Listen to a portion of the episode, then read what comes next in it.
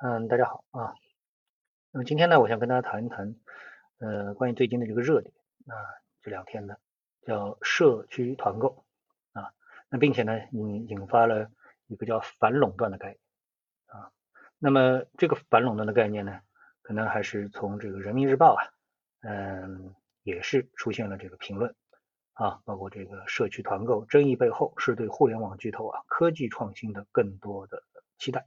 啊，别只惦记着几捆白菜、几斤水果的流量，科技创新的星辰大海，未来的无限可能性，其实更令人心潮澎湃啊。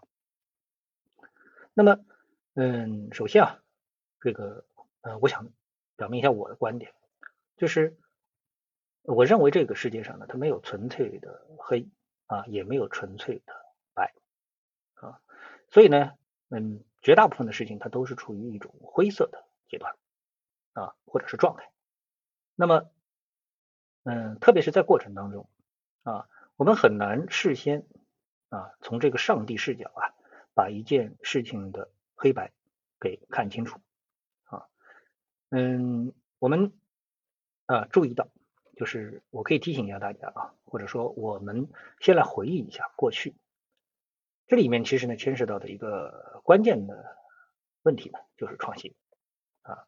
因为人们呢习惯于一种呃既定的生活的状态啊，那么会对这个新鲜事物啊本能的有一种抵抗啊，这是人的一种正常的这个呃思维模式啊。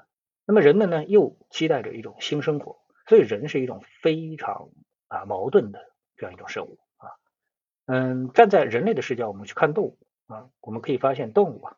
他们的生活方式啊，呃，在我们所观察到的这样的一个时间段当中，他们都是不会发生非常明显的变化的。所以作为一个样本，它其实是不不变化的啊。比如说我们说，哎，你到动物园去看猴山啊，它们里面是怎么样这个呃进行这个猴群的社群运作的啊，社会运作的它的一个社会体系啊。然后呢，你看这个狮群啊，你看这个蜜蜂蜂群等等啊，他们的这个固有的模式啊。自人类开始观察以来，到现在啊，不管是上百年还是超过一百年，那你可以发现他们没有任何这个特别明显的啊变化啊。但是呢，我们去观察人类社会啊就不一样了。起码在我们的这个历史的记载当中，或者我们能够见到的啊，即使以中国为例，你看我们已经知道的跟我们有关系的，就经历了啊，比如说这个文化大革命。啊，然后呢，改革开放啊，然后呢，这个呃，加入世贸组织等等，到现在呢，我们呢又跟美国交恶啊，这样的一种变化可以说让人应接不暇啊。那么我们如果说抛出一种社会的变化，我们来看啊，我们的科技的话，那么我们还能看到啊，这个科技进步啊，或者说工业革命啊，现在我们提的呃互联网啊革命。啊，或者说是这个工业四点零啊，呃，手机的无线通信的知识现在已经到了五 G 啊，从过去的普通的这个铁路到现在的高铁啊，呃，电电呢，我们提的是这个啊，这个高变压啊啊，这个高压电啊，那么啊，这个特高压啊。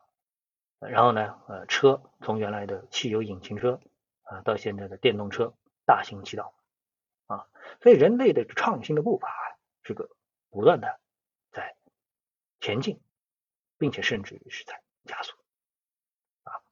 那么，但是呢，哎，那么社会呢有它自己本身既定的这个呃常态的一种模式，当你去打破它的时候，一定会受到啊我们说所谓的保守派的。反击这种保守啊，呃，有的时候他们会占据上帝视角，或者是占据道德高地，从而呢来否定啊。那么在我们的社会呢，更容易呢是站在一种就是呃利益集团的角度，但是呢他会有所伪装啊。那么这里面呢，哎，我们甚至于不能绝对的去肯定他到底是以一种什么样的初心来对这个新生的事物进行反对。但是帽子肯定是能够扣上去的啊，比如说我们说当年啊这个出现的专车在上海呢，就有一个非常典型的案例，一个专车司机啊，为了证明自己不是黑车司机啊，但是呢，他被这个车管所的抓了，他说我不是黑车啊，怎么办？他剁了自己一只手指啊，以此证明我不是黑车司机，我是一个正常的专车司机，那么闹出了非常大的这个风波。那么大家都知道啊，在专车这件事情上，因为涉及到车，那么我们有一个管理部门呢，叫车管所或者车管局啊，它管理的呢是原来的这个出租车这样一个系统。专车出现之后呢，势必影响了。啊，出租车的利益，比如说在纽约就有这么一个案例啊，当那个 Uber 啊出现之后，嗯，有一个人他本来呢有非常多的这个呃在纽约的出租车的这个牌照啊，每张价值可能是几十万美元一张吧，我忘了啊。后来呢，Uber 一出现之后，好了，他的这些专车。的啊，他这些出租车的这个牌照啊，大概是立刻贬值掉了三分之二啊。后来这个事情都不讨论了啊。那么对他来说，那就是意味着这个呃巨大的冲击和损失啊，对不对？那么后来呢，我们再回到中国啊，我们再说一些创新的案例，比如说滴滴打车啊，本来呢大家都习惯于扬手招车啊，在路上啊。不管风雨啊，这个大家都站在路边啊，伸手招车，大家已经习惯了，觉得天经地义的打车就应该这么打的啊。哎，突然之间呢，哎，有人告诉你，我们可以通过手机 APP 来打车啊。现在大家已经习惯了啊，比如说就在家里坐着，手机一打开啊，不管是专车还是出租车啊，滴滴这个一点，可能一分钟、半分钟，立刻就有司机响应。然后呢，等他到了我家门口啊，进了小区，到了我家门口，然后我再走出去啊。这个风雨啊，对我影响就不大。但是如果我现在站在这个路边啊打车啊，那有可能十分钟、十五分钟都打不到，这不是很正常吗？但是大家现在已经习惯了，没有人再会对这个 A P P 打车啊进行一种攻击，对不对？啊，谁现在在攻击 A P P 打车？实际上大家都会觉得，哎，这人脑子是不是有问题啊？你自己不配一个智能手机，也不装一个这个呃打车的 A P P。啊，你怪大家现在别人都用 A P P，你自己不用啊？大家是不是这样来质疑啊？呃，所以呢，啊，你看原来大家质疑的东西，现在大家呢就不质疑啊。我觉得类似的案例啊，这个非常多啊。那么，呃，我们习惯于啊，把这个投资人啊，就是资方和这个普通劳动者啊，劳资劳方就是劳资矛盾啊，对立起来。其实两者之间矛盾吗？嗯，我觉得两者其实不矛盾啊。这个劳方呢，总是见的觉得，哎，你看你资方动不动就出一个首付啊。那么事实上呢，呃，我觉得无论是欧美还是中国，特别是中国，现在随着时间的推移之后啊，我们就发现啊，打工的，嗯，他的这个代价越来越高。也就是说，资方要想这个安全的啊，呃，雇佣一个打工的。其实付出的代价要比多少年前啊，这个越来越严肃严格啊，比如交丝巾啊等等啊啊，所以呢，做老板越来越难啊。我这么一说呢，很多人又说了，哎，这个你又又又又又又又又开始胡说八道了啊。老板当然比打工的舒服啊。那么，如果你觉得这句话说的很有道理啊，你觉得自己这句话说的有道理的话，那你试着从你现在打工的角色辞职，去找一个项目。来做老板试试，我相信绝大绝大部分人都不敢走出这一步啊！拿着自己的真金白银几十万、几百万啊，去投资一个哎，你可能看好、可能不看好的项目，你敢吗？这其实就是我们说投资和打工之间的区别。或者说是做老板和打工之间的区别，很多人在这个时候啊，他会占据一个道德高地啊，这个去啊，这个批评这个做老板的。那么做老板的其实呢，他在某一个阶段或者说最早的一个阶段，他叫什么叫创业者啊？那大家现在都知道美团啊，美团的创始人呢叫王兴。那王兴这个人呢，他在最早的时候，就是美团成功的时候，他们给他了一个啊这个外号叫什么呢？叫持续创业者。啊，为什么会有这么一个名字呢？是因为在美团成功之前啊，他做什么生意就失败什么生意啊。就像我们现在大家都知道的，还有一个人啊，能够和王兴媲美的什么叫罗永浩，他的外号叫什么呢？叫行业终结者啊。他觉得哪个行业好，他想进入哪个行业，哪个行业可能就衰落了、衰退了啊。那比如说他做手机，当然就没成啊。那么然后其他做手机的基本上就是三线手机，基本上就都完蛋了啊。然后呢，哎，他想起来要做空气净化器，他觉得雾霾厉害啊。然后呢，哎，我们这个。国家啊，就开始大力的做环保，结果呢，这个空气净化器啊，基本上就没有用武之地了，就不像原来他想象的市场啊有这么广阔，又给他干掉了啊。后来他又想干电子烟啊，然后带货等等之类的，所以他进入哪一个行业，每个行业啊都都都都都要颤抖一下。他说罗永浩来了，这个行业是不是就不行了啊？那么所以他也是一个。连续创业者，只是到目前为止，他还没能证明他是成功的。所以创业的风险其实是非常大的。我们知道罗永浩对外号称他这个欠了四个亿的债啊，欠了四个亿的啊。所以呢，这个做老板不是普通人想象的这么容易的。当然，还有一些非常成功的创新的案例，比如说美国的特斯拉的马斯克，对不对？他一直在创新啊，一会儿啊飞火星。啊，要飞火星，一会儿嘛，这个回收火箭，对吧？然后呢，前两天又出现了胶囊高铁，然后无论是电能还是它的特斯拉，对不对？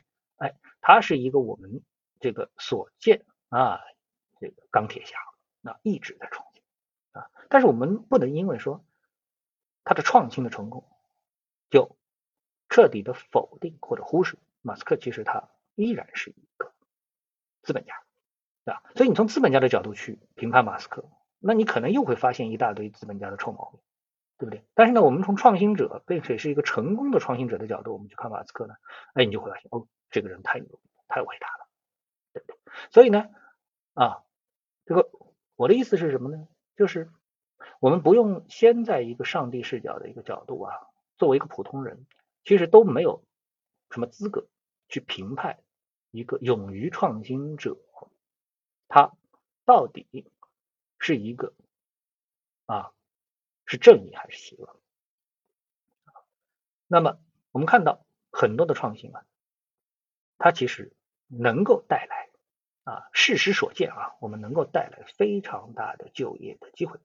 只不过很多就业者他转化了他的这个角色，从原来的打工啊，做小老板的变成了打工的啊，嗯，比如说美团。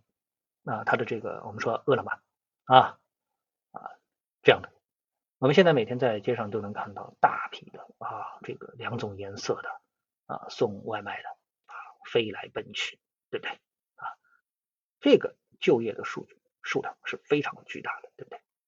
还有一个呢，我像共享单车啊，因为共享单车的大规模的这个启动啊，那么它不仅带来了啊，这个一定的就业，对不对？其实这个就业还包括什么？就是原来我们都知道，这个自行车这个行业啊，我们都觉得啊，已经是夕阳行业，完蛋了。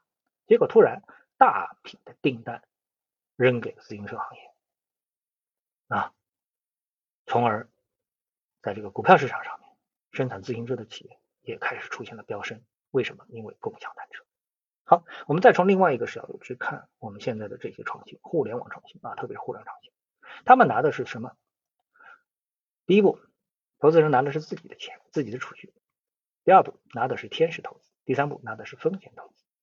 这些资金基本上都不是从我们上既有的啊金融银行体系当中拿出来的。也就是说，即使失败了啊，也不会通过税收、财政坏账的方式转移给纳税人，对不对？啊，所以呢？过大的去放大啊，这种创新给社会带来的所谓的一种原有的结构体系的一种冲击，我认为啊是有一些过犹不及的啊。事实上，我们本身一直在鼓励什么啊？万众创。业、大众创新，对不对啊？那么这种创新和创业，在它起步阶段，其实你是看不到它最终会走向哪里的，而且百分之九十九可以说，这种所谓的创新和创业一定是失败的啊。但是它一旦成功了，它一定是市场通知。就像我们看美国啊，搜索引擎就一个谷歌啊，电动车基本上现在就是特斯拉，对不对？啊，嗯，网上购物啊，就是一个亚马逊啊。那这样的案例实在是太多了，就基本上就是一家通吃。但在这之前呢，可能有很多的这种竞争，所以我们必须给前面有一个空间，让他去创新啊，而不是从上帝的视角去预判这个不能成，那个一定能成。谁有这个资格，谁有这个能力啊？如果他有这个能力，那好，我们把未来所有的创新交给他就搞，交给他就是搞，对不对？你负责我们未来所有的这个啊社会的进步，交给你了。你帮我们都完成了，我们也不用费力了啊，我们直接进入共产主义，可不可以？行不行？你相不相信？对不对？好，那么今天呢，我们就随便说这样一点啊，嗯，谢谢各位啊，呃，我们下次再见。